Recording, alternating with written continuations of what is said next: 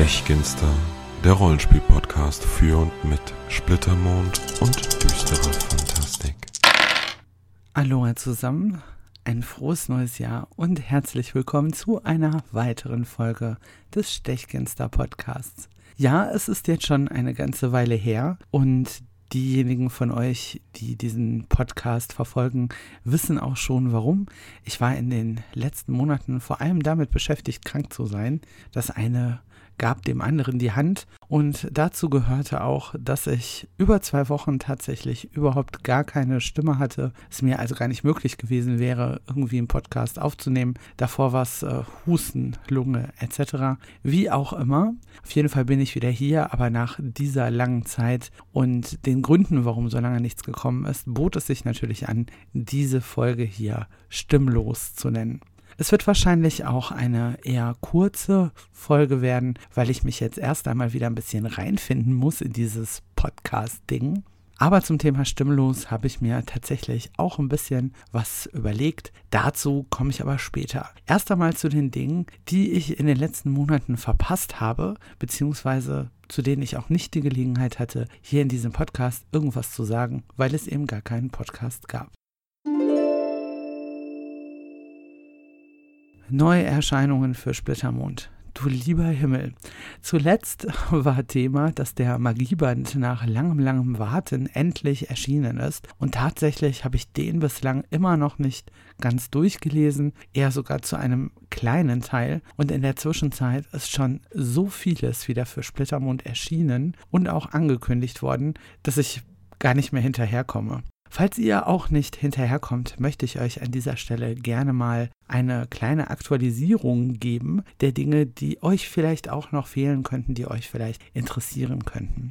Ganz vorne steht die Erweiterung für die Einsteigerbox. Das wird auch nochmal Thema in der nächsten Folge sein. Denn tatsächlich haben einige rückgemeldet, dass sie es doch ganz schön fänden, wenn ich mal eine Folge darüber mache, wie man vielleicht in Splittermond gut einsteigen kann oder auf Splittermond umsteigen kann. Und das werde ich an dieser Stelle auch schon mal verkünden, ist auch Thema der nächsten Folge bzw. Schwerpunkt der nächsten Folge dieses Podcasts. Auf jeden Fall ist die Erweiterung für die Einsteigerbox erschienen und sie ermöglicht jetzt eben das Spielen bis Heldengrad 4 auf Basis der vereinfachten Einsteigerregeln. Es gibt auch ein ziemlich dickes Abenteuer dabei und zwar einmal ein Anreiseabenteuer nach Mahalu und dann ein Inselabenteuer, was äh, tatsächlich eine Entdeckungsreise ist von Stefan Unteregger. Das Ganze richtet sich an Heldengrad 3, wie gesagt, bezogen eben auf die Einsteigerbox. Und mehr Einzelheiten dazu gibt es mit Sicherheit in der nächsten Folge des Stechginster Podcasts. Auch einige Mondsplitter sind erschienen. Auch die richten sich ja in erster Linie an Einsteigerbox-Spieler.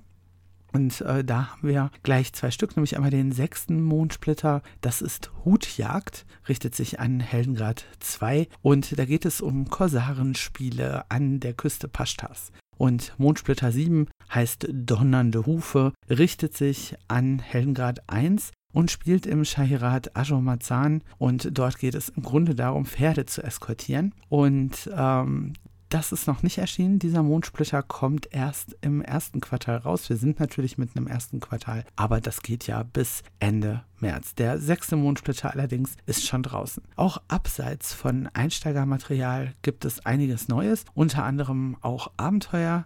Bereits erschienen ist zum Beispiel der zerbrochene Bund für Heldengrad 2, ein Abenteuer, das in Zwingard spielt. Im ersten Quartal außerdem erscheinen soll Schrecken aus dem Eis, was sich dann an Heldengrad 3 richtet und ähm, zwischen Drakenpass und dem Niemandsland bei Dalmarien und den verheerten Landen spielt. Und fürs erste Halbjahr angekündigt ist die Fortsetzung vom Fluch der Hexenkönigin, nämlich Kind der Hexenkönigin. Erstes Halbjahr, erstes Quartal, man wird sehen. Das Ganze richtet sich dann an Heldengrad 2 bis 3 und es spielt zumindest einige Monate nach dem ersten Teil der Abenteuerreihe, was hier auch nochmal relevant ist, je nachdem, wie das erste Abenteuer bei euch ausgegangen ist, falls ihr es gespielt habt. Alle möglichen Enden oder verschiedene möglichen Enden, die hauptmöglichen Enden, wurden bei der Fortsetzung wohl berücksichtigt. Was gibt es noch Neues? Im ersten Quartal ebenfalls erscheinen soll noch Die Narren von Eilanta, ein Abenteuer für Hellengrad 2. Da geht es um einen Talentwettbewerb, aber auch um eine Entführung im metallischen Städtebund.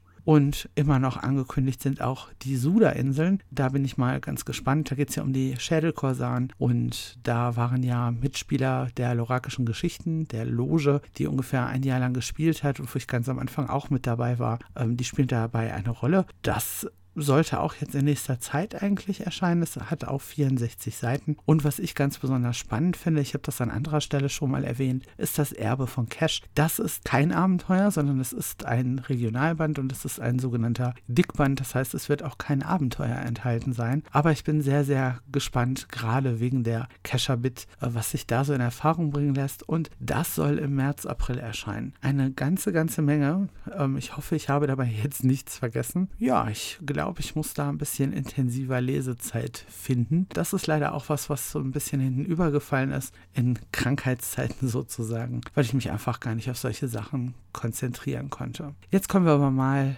zum Thema der heutigen Folge, nämlich zu Stimmlos.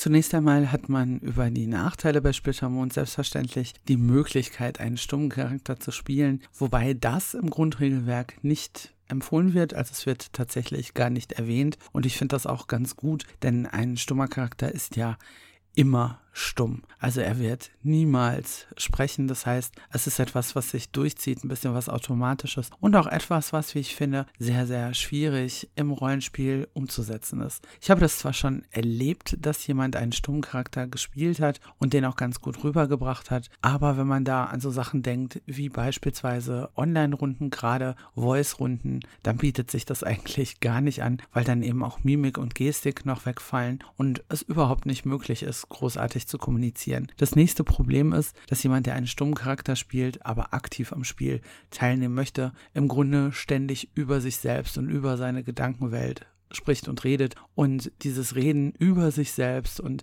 Beschreiben von der eigenen Person weg, sag ich jetzt mal, also vom eigenen Charakter weg, so ein Stück weit. Das ist natürlich was, was man einsetzen kann, wo aber meiner Meinung nach auch gilt, zu viel ist zu viel und ja, bei einem stummen Charakter ist es dann automatisch zu viel. Deswegen möchte ich an der Stelle gar nicht großartig auf stumme Charaktere eingehen. Ihr könnt mir natürlich gerne eure Meinung dazu mal mitteilen in den Kommentaren beispielsweise. Ich möchte mich aber mehr auf einige Aufhängerideen für Splittermond konzentrieren und darauf, wo ihr gegebenenfalls Hinweise für entsprechende Sachen finden könnt. Als erstes findet sich ein Zauber namens Verstummen in der Beherrschungsmagie und tatsächlich ist es ein Grad 1 Zauber, den man einsetzen kann, um andere eben zum Schweigen zu bringen. So etwas ähnliches, aber mit einer ganz anderen Ausrichtung gibt es auch bei Priestern. Auch die haben die Möglichkeit, um sich Gehör zu verschaffen, beispielsweise eine Menge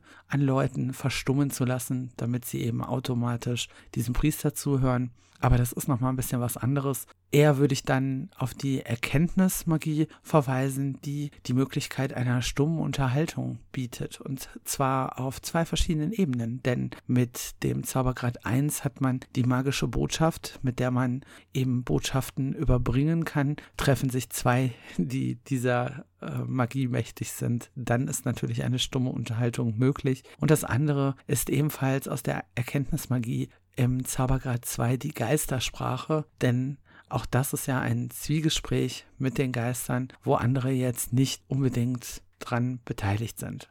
Es wird auch ein stummer Charakter beschrieben, tatsächlich im Magieband. Und zwar die Eiwahl von den Auen. Das ist eine stumme Zwergin von den Flüsterschatten in den schamanischen Dschungelreichen. Sie selbst kommt aus Borgawei und ist eine begnadete Geisterseherin, wie man sagt. Wie gesagt, äh, zu finden im Magieband und vielleicht ganz interessant, wenn man ja einen stummen Charakter einbringen will und irgendwo in der Gegend etwas verorten will. Da finden sich nämlich auch auch interessante Monster. Beispielsweise findet sich in Bestien und Ungeheuer der Schrecken der Höhlen oder wie er auch genannt wird, der Xonoxolotl. Das ist ein Wesen, das sehr alienartig, sehr fremdartig aussieht, ähm, auf allen Vieren läuft, äh, etwas größer als Wagen groß, ohne Augen Und Ursprünglich stammt dieses Wesen aus dem Tiefdunkel und wurde selten gesehen. In den letzten Jahrzehnten aber öfter. Ich habe ja hier und da schon mal auf die Hinweise zum Tiefdunkel, die sich so häufen beziehungsweise überall so verteilt sind, hingewiesen. Auch das ist einer davon und da dieses Wesen im Bestien und Ungeheuer steht, schon ein etwas älterer Hinweis. Und auch dieses Wesen, also der Schrecken der Höhlen, kann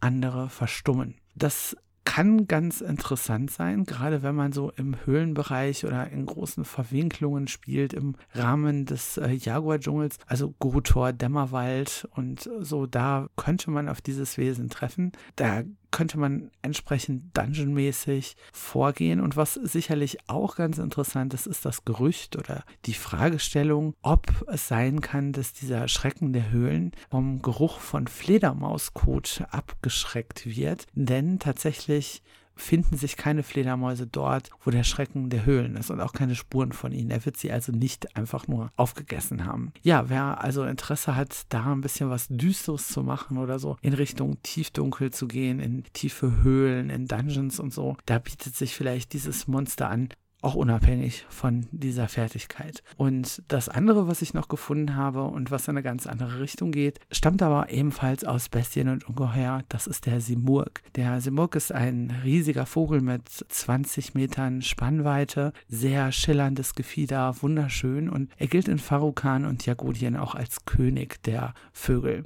Die Schwanzfedern dieses Vogels sind 100 Lunare wert, was sicherlich für den einen oder anderen ganz interessant sein dürfte. Was ebenfalls ganz interessant ist, ist, dass der Simurg nicht aus seinem Ei schlüpft und gleich schillernd und schön ist, sondern die Jungtiere sind tatsächlich völlig grau und völlig stumm und sie fliegen dann äh, zu einem mehr oder weniger unbekannten Ort an der Schattenwand und nach sieben mal sieben Jahren und einem langen Schlaf sind es dann die klassischen Simurgen, die kehren dann eben zurück nach Farukan bzw. Jagodien. Diese Vögel gelten vielen als geradezu heilig, könnte man sagen. Beschrieben wird beispielsweise, wenn ein jagodischer Bauer auf einen Simurg trifft, der eins seiner Schafe beispielsweise gerissen hat, denn trotz aller Schönheit und trotz aller wunderbaren Questen und Geschichten, die sich um diesen Vogel ranken, ist es immer noch ein Greifvogel.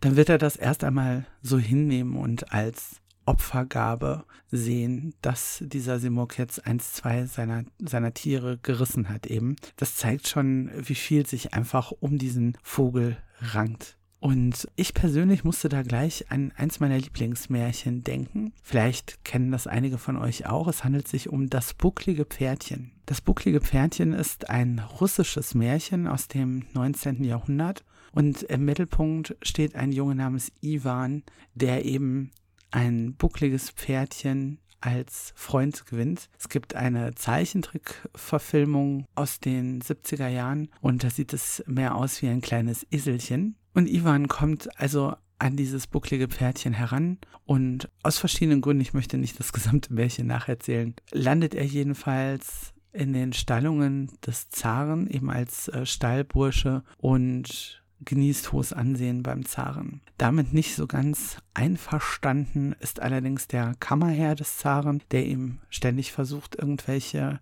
Schwierigkeiten zu bereiten. Und dazu gehört eben auch, dass er bei Ivan eine Feder des Feuervogels entdeckt und dem König sagt, diese Feder würde Ivan verstecken und er könnte diesen Vogel zwar besorgen, aber würde das einfach nicht machen und dass er damit den Zaren im Grunde betrügen würde. Der Zar ist natürlich außer sich und sehr wütend und sagt Ivan, Ivan habe sein Leben verwirkt, es sei denn, er würde ihm einen lebendigen Feuervogel bringen. Da das bucklige Pferdchen magisch ist und sich sehr, sehr gut auskennt, führt es Ivan dann zu einem majestätischen Berg aus purem Silber und dort liegt auch ein kleiner Tempel und ein See und dort so sagt das bucklige Pferdchen, könnte er einen dieser Feuervögel fangen, um ihn zurückzubringen zum Zaren und eben sein Leben nicht verwirkt zu haben. Und das gelingt Ivan auch. Es ist nicht das einzige Abenteuer, das er im Rahmen des buckligen Pferdchens bestehen muss, aber eines davon. Und ja, wenn man sich gerade in der Zeichentrickverfilmung diesen Feuervogel einmal anschaut, dann äh, sieht man schon,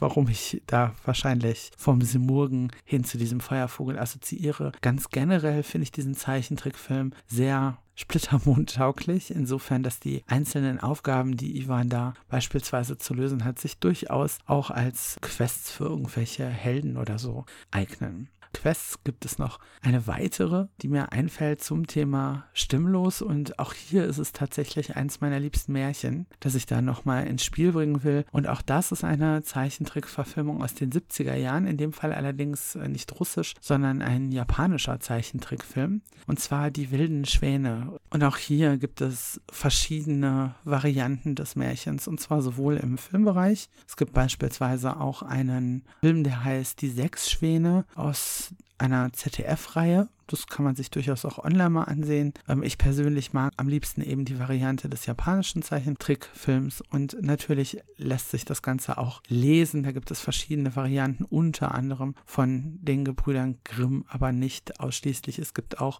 moderne Rezeptionen davon und auch da finde ich ganz interessant, ähm, sich vielleicht auch mal verschiedene Varianten anzuschauen bzw. durchzulesen, weil man da auch nochmal eine ganz gute Idee kriegt, gerade bei diesen Märchen, wie sich Sachen verändern, wenn man einzelne Elemente ändert. Also das finde ich für eine, für eine Abenteuergestaltung einfach ganz interessant. Die sechs Schwäne so nenne ich es jetzt, gibt es eben auch als Variante. Es heißt auch die sieben Raben. Es gibt die zwölf Brüder, ganz viele verschiedene. Aber im Kern geht es eigentlich immer darum, dass ein Mädchen seine Brüder befreien möchte. Und zwar sind diese Brüder in Raben bzw. eben Schwäne verwandelt worden und sie muss sechs Jahre schweigen und darf auch je nach Märchenrezeption sechs Jahre lang nicht lachen oder sonst einen Laut über die Lippen bringen und muss Hemden aus Brennnesseln von Hand fertigen für ihre Brüder und nach Ablauf dieser Zeit erst kann sie dadurch ihre Brüder befreien. Sonst äh, würden sie sterben.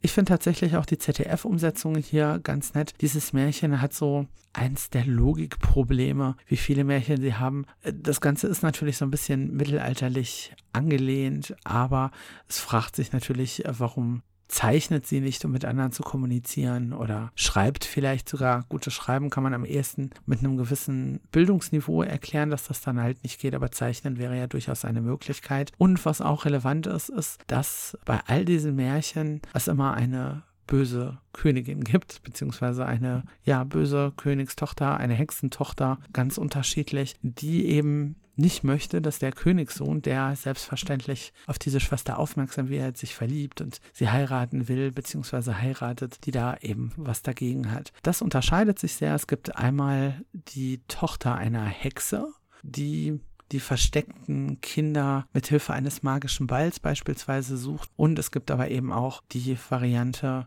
dass die Königin gerne jemanden von Stand an der Seite ihres Sohnes wissen möchte und deswegen eben die neue Königin, die dann entsprechend die Schwester wird, äh, versucht zu vernichten, als Hexe zu brandmarken und äh, so ist es eben so, dass sie sowohl in der japanischen Zeichentrickverfilmung als auch im ZDF-Film letztendlich auf dem Scheiterhaufen landet, um dort zu brennen. Wie gesagt, könnt ihr euch beides echt mal anschauen, sind sehr empfehlenswerte Märchen und zeigen auch nochmal ganz schön, was man mit stimmlosen Charakteren so machen kann. Ja, im Grunde war es das auch schon. In 14 Tagen kommt dann die nächste Folge. Wie gesagt, hier schon mal geteasert. Es wird um Ein- und Umstieg hin zu Splittermond gehen. Auf jeden Fall. Ab jetzt könnt ihr wieder alle 14 Tage eine Folge erwarten. Ja, ihr könnt leider dem Podcast immer noch nicht auf iTunes folgen, aber dafür auf eigentlich allen anderen Plattformen. Und ich würde mich freuen, wenn ihr den Podcast durch eure Kommentare, durch ein Abo oder vielleicht auch über Patreon unterstützen mögt. Bis zum nächsten Mal. Tschüss.